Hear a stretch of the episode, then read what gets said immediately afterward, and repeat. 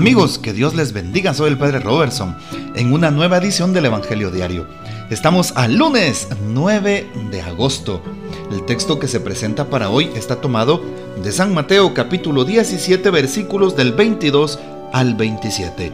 Recordando también que celebramos hoy a Santa Edith Stein, o más conocida como Santa Teresa Benedicta de la Cruz, virgen y mártir, que murió en el campo de concentración en Auschwitz. Bien, pidamos su poderosa intercesión. ¿Qué nos dice San Mateo 17, 22 al 27? En aquel tiempo se hallaba Jesús con sus discípulos en Galilea y les dijo, el Hijo del Hombre va a ser entregado en manos de los hombres, lo van a matar, pero al tercer día va a resucitar. Al oír esto, los discípulos se llenaron de tristeza. Cuando llegaron a Cafarnaum, se acercaron a Pedro los recaudadores del impuesto para el templo y le dijeron, ¿acaso tu maestro no paga el impuesto? Él les respondió, sí lo paga. Al entrar Pedro en la casa, Jesús se adelantó a preguntarle, ¿qué te parece, Simón? ¿A quiénes les cobran impuestos los reyes de la tierra? ¿A los hijos o a los extraños? Pedro le respondió, a los extraños. Entonces Jesús le dijo, Por lo tanto, los hijos están exentos, pero para no darles motivo de escándalo, ve al lago y echa el anzuelo, saca el primer pez que pique, ábrele la boca y encontrarás una moneda. Tómala y paga por mí y por ti. Palabra del Señor, gloria a ti, Señor Jesús. Qué importante es saber cómo Hoy, en el texto del Evangelio, Jesús nos invita a ser buenos cristianos desde nuestra fe y a ser buenos ciudadanos desde nuestra ética, desde nuestra moral. moral. Así es. Por eso es que en el texto vemos cómo eh, Pedro toma la palabra y pues le responde a aquel que le estaba preguntando.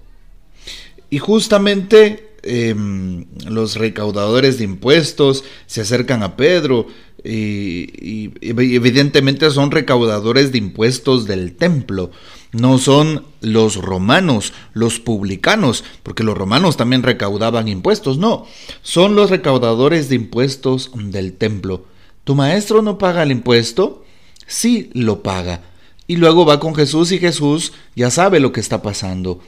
Y Jesús precisamente eh, también manifiesta cómo él mismo da su aporte, así como se oye.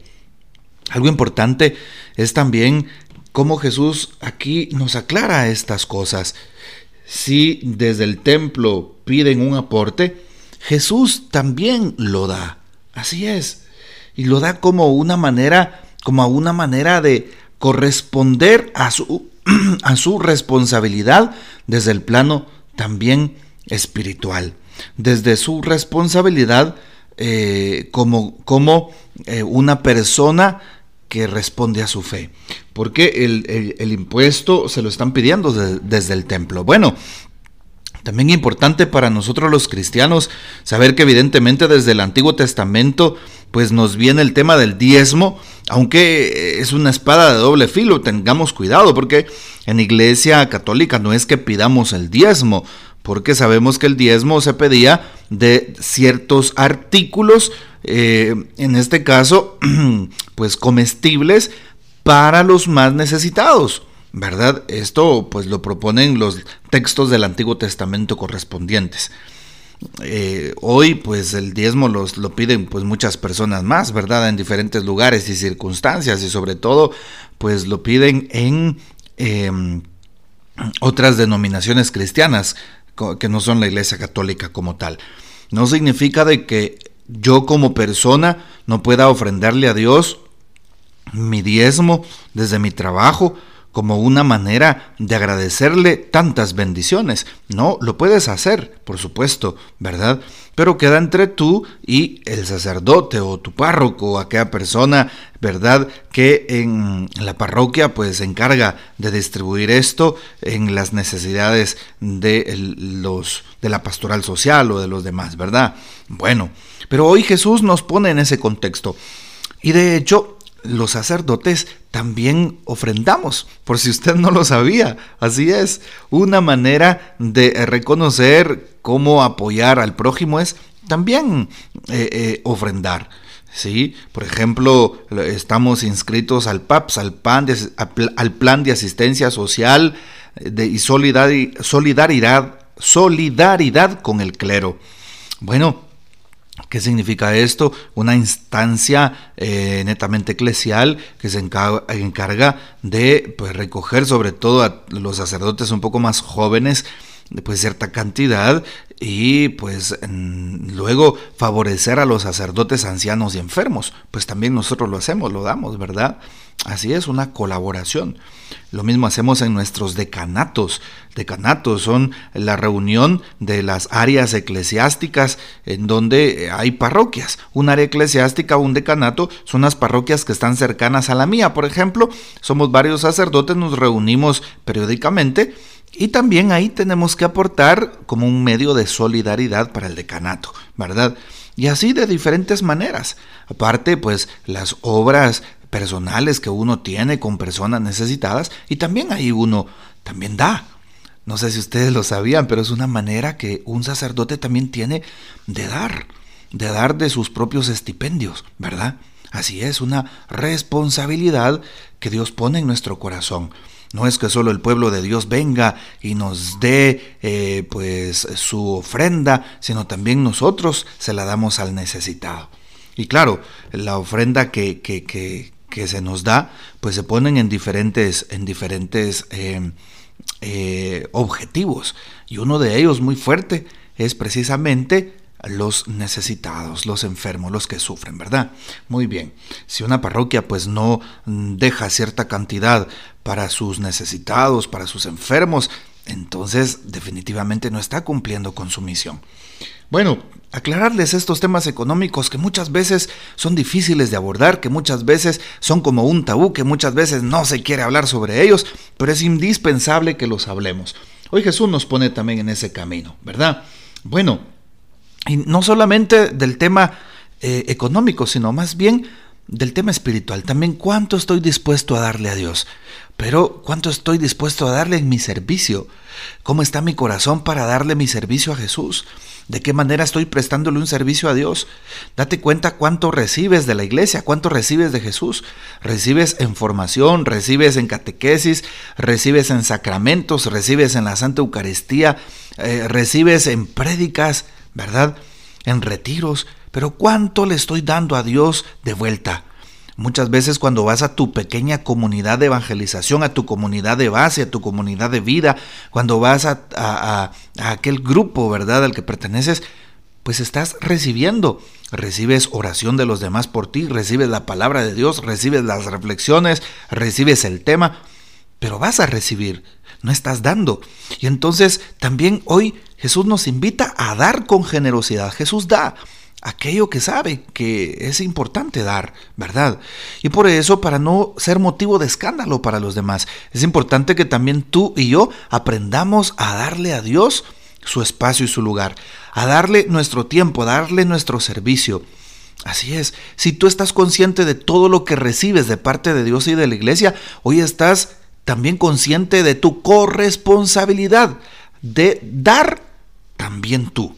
Si tú recibes, a la vez debes aprenderle a dar a Dios y darle mucho más, así como se oye, ¿verdad? Por eso es importante que aprendamos a dar desde nuestro servicio. Repito, recibimos cuando vamos a la pequeña comunidad, cuando vamos al grupo, recibimos tanto, cuando vamos a la misa, a la iglesia, a la catequesis, pero nos cuesta mucho dar, nos cuesta dar nuestro tiempo, nos cuesta dar una catequesis apuntándonos como catequistas, nos cuesta dar nuestro tiempo en un grupo, en una pastoral, nos cuesta dar nuestros carismas en el coro de la parroquia, nos cuesta eh, dar y poner a trabajar lo que, lo que tenemos, ¿verdad? Por ejemplo, como lector, porque tengo que prepararme, porque tengo que ir a reuniones, ay, no, eso no es para mí. Hoy Jesús nos invita a dar con generosidad, así es. Qué importante aquella frase de Madre Teresa, que por cierto es muy dura, pero que todos conocemos, alguna vez tal vez la hemos escuchado. Quien no vive para servir, no sirve para vivir. Así nos dice Madre Teresa de Calcuta. Bueno, pues le pedimos al Señor que también nos ayude a nosotros a dar lo que tengamos de corazón. Nadie es tan pobre que no pueda dar nada. No, mentira. No hay personas tan extremadamente pobres que no puedan dar. Padre, bien, hay gente que vive en la calle que no puede dar nada. O hay gente que no tiene casa, que no tiene empleo, que no puede dar nada. Sí, pero pueden dar una sonrisa a aquel que está triste. Pero pueden dar un consejo a aquel que está equivocado. Pero pueden dar un abrazo a aquel que está desconsolado. Pero pueden dar un poquito de tiempo para el Señor. ¿Ves cómo no hay persona tan pobre que no pueda dar? Importante entonces que aprendamos nosotros a dar. Como hoy el texto lo dice en otras palabras, ¿sí? Bueno, pues esta es la invitación también esa lógica hermosa de Dios que nos ama y que nos invita entonces a ser generosos con los demás. Y claro, hoy Jesús también como, como, como buen em, religioso da al templo, pero también más adelante en otro texto de San Mateo nos dice, den al César lo que es del César y a Dios lo que es de Dios. Es decir, sean buenos cristianos y sean buenos ciudadanos. Y esta es la invitación también, que nosotros como buenos ciudadanos aportemos lo que nos toca o incluso en nuestros impuestos como ciudadanos.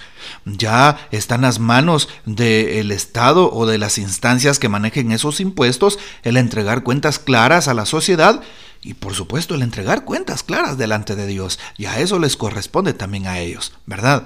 Bueno, eh, no significa que no seamos entes fiscalizadores, es decir, personas que estemos atentas a darnos cuenta cómo utilizan los recursos que nosotros pues aportamos como ciudadanos. Claro, nos, también nos toca, ¿verdad? Bueno, pues pidámosle al Señor que nos ayude entonces a reconocer que en primer lugar debemos de aportarle a Dios, ¿verdad? En lo económico, claro. Da tu ofrenda con amabilidad, con sencillez y con amor, como lo hizo aquella viuda pobre, dice Jesús, que echa todo lo que tiene para vivir, dos monedas. Segunda idea del Evangelio de hoy, entonces dar tu servicio, no solo recibir, dar lo que tengas. Y en tercer lugar, ser un buen ciudadano también, ¿verdad? Así es, lo que corresponda también darlo en el momento que toca en nuestra sociedad. Bueno, pues que el Señor nos ayude a ir tomando conciencia también de nuestras responsabilidades y obligaciones cristianas y ciudadanas. Que el Señor nos bendiga, nuestra Madre Santísima nos guarde y gocemos de la fiel custodia de San José. Comparte este audio. Hasta mañana.